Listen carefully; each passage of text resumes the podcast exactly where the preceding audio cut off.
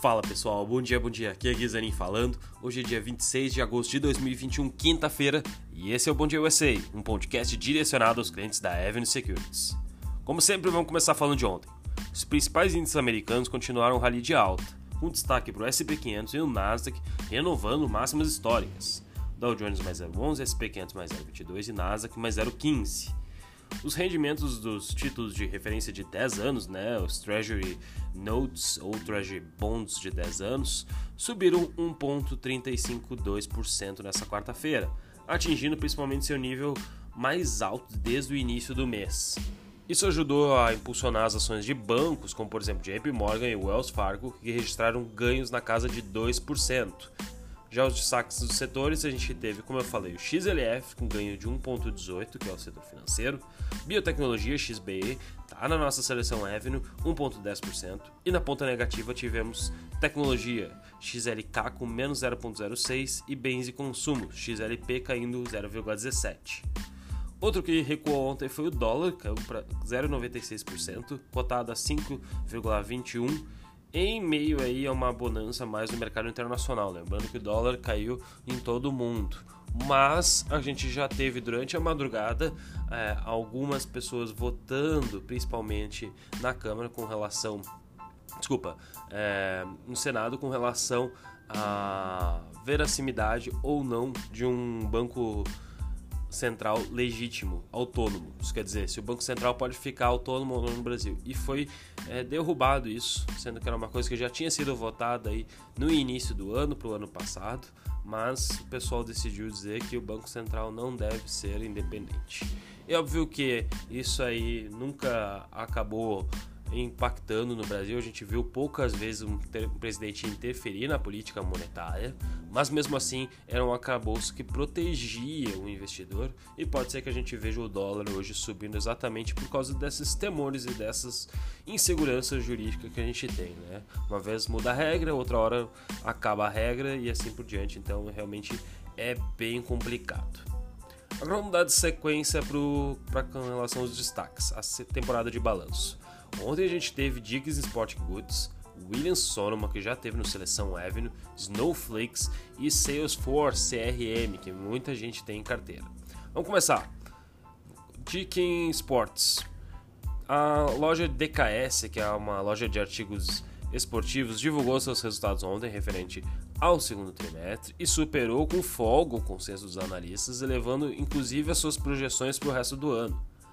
A companhia reportou um lucro por ação de 5,08, enquanto o mercado estimava 2,8 dólares, e no final as receitas foram de 3,27 bilhões no trimestre, um aumento de 45% com relação a 2019. As vendas nas mesmas lojas, que é uma métrica extremamente importante, principalmente para o varejo, registraram um faturamento é, que há pelo menos 12 meses elas nunca tinham visto foi um aumento de 19% com relação ao ano passado.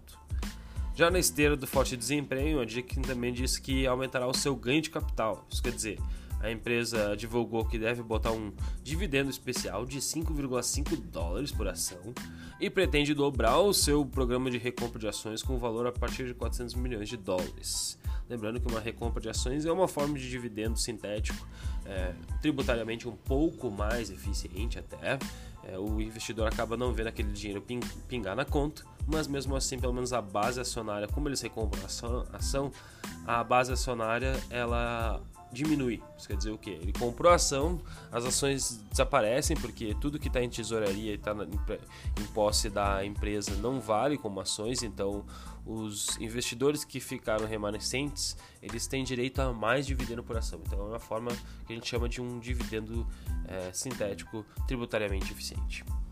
Atualmente a companhia está na casa do valor de mercado de 11 bilhões de dólares, negocia uma vez price sales no mercado principalmente aí de artigos, é, é bem raro a gente ver uma vez price sale, 12 vezes preço-lucro também é bem baixo, óbvio que é um setor bem diferente do setor de tecnologia, mas mesmo assim é, o mercado ainda não dá o devido prêmio para Dix Sports, esperando que a reabertura da economia talvez possa ser um pouco mais gradual e as pessoas voltem a realizar esportes de forma menos concisa.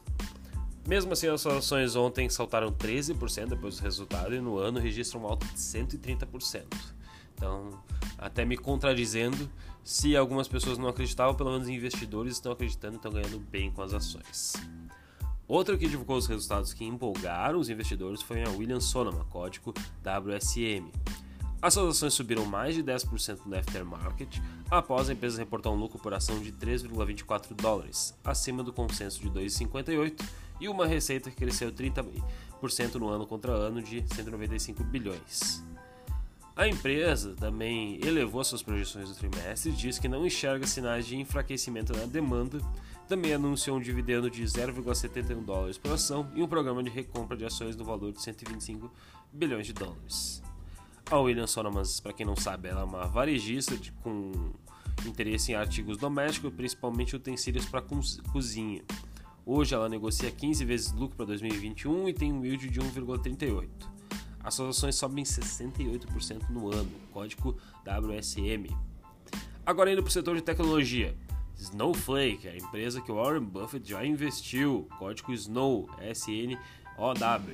Após o fechamento de mercado, a gente teve os resultados do número da empresa de computação na nuvem, Snowflake, e ela atingiu quase 5 mil clientes parceiros, incluindo grandes nomes como a Amazon Web Services, Microsoft Azure e Google Cloud.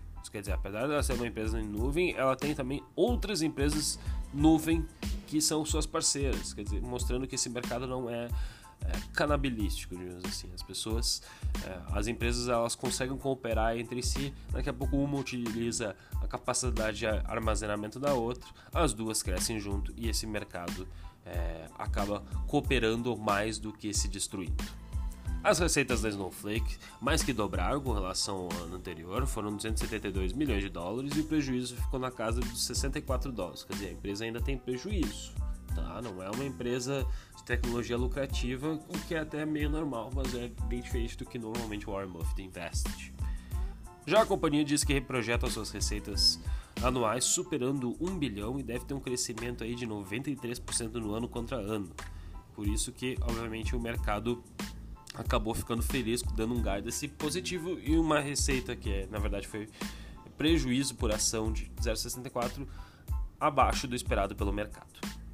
A Snowflake estreou publicamente no ano passado, para quem não sabe, as suas ações subiram mais de 100% só no primeiro dia e hoje a empresa está avaliada em 88 bilhões de dólares, negociando 98 vezes price sales e as suas ações no ano têm leve alto de 0,84. Por fim, mas não menos importante, a gente tem a gigante Salesforce, CRM, que também superou as estimativas de Wall Street e elevou seu guidance para o resto do ano. A companhia apresentou um lucro por ação de 1,48 dólares, 55 cents acima do consenso e receita de 6,34 bilhões, um crescimento de 24% no ano contra ano.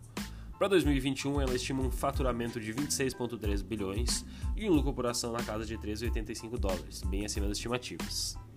No ano passado, a empresa finalizou a aquisição da Slack Technology. Quem não sabe, utiliza. Acho que muita gente já utiliza em casa, né? Que o sistema é Slack de conversação entre empresas e é um software de uso corporativo, que é da Salesforce.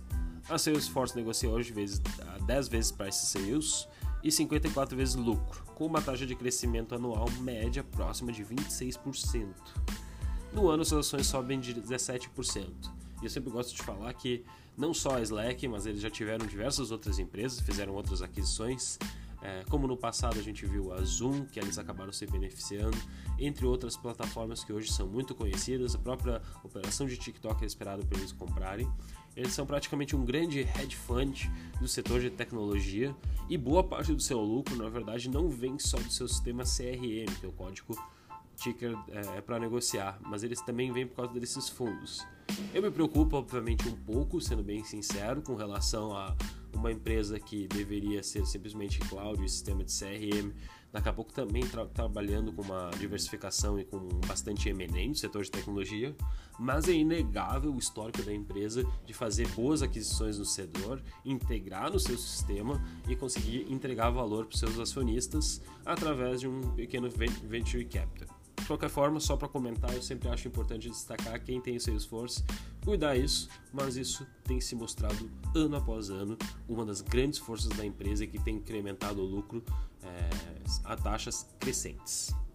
Além disso, eu acho que eu esqueci de comentar, né? O que, que a gente tem para hoje? Acho que pouco a gente viu ali. Na madrugada, no continente asiático, o índice Xangai caiu 1,09, no Japão, o Nikkei subiu 0,06 a gente está no mercado bem com tons mistos, tá?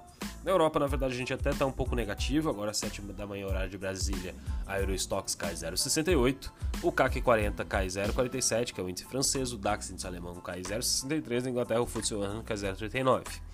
Apesar desse tom negativo na Europa, os futuros americanos, como comentei, também estão em tom mistos, como na Ásia. Nasdaq cai 0,26, SP 500 cai 0,11, mas o Dow Jones sobe 0,02. Já para agenda, às 9h30 da manhã, temos o PIB do segundo trimestre americano, que é extremamente relevante, e os dados de pedido iniciais de seguro-desemprego, que são divulgados semanalmente. Além disso, obviamente, a gente tem Jackson Hole acontecendo, que pode ser extremamente relevante. Daqui a pouco sai alguma notícia, a gente vai comentar para vocês. E a safra de balanço, a gente tem Dollar Tree, General, Dollar General, Dell Technology, Peloton, HP, Xpeng, Abercrombie e Fit Gap. Então tem bastante resultado relevante saindo. Hoje o podcast ficou um pouco maior, mas esperamos que estejam gostando.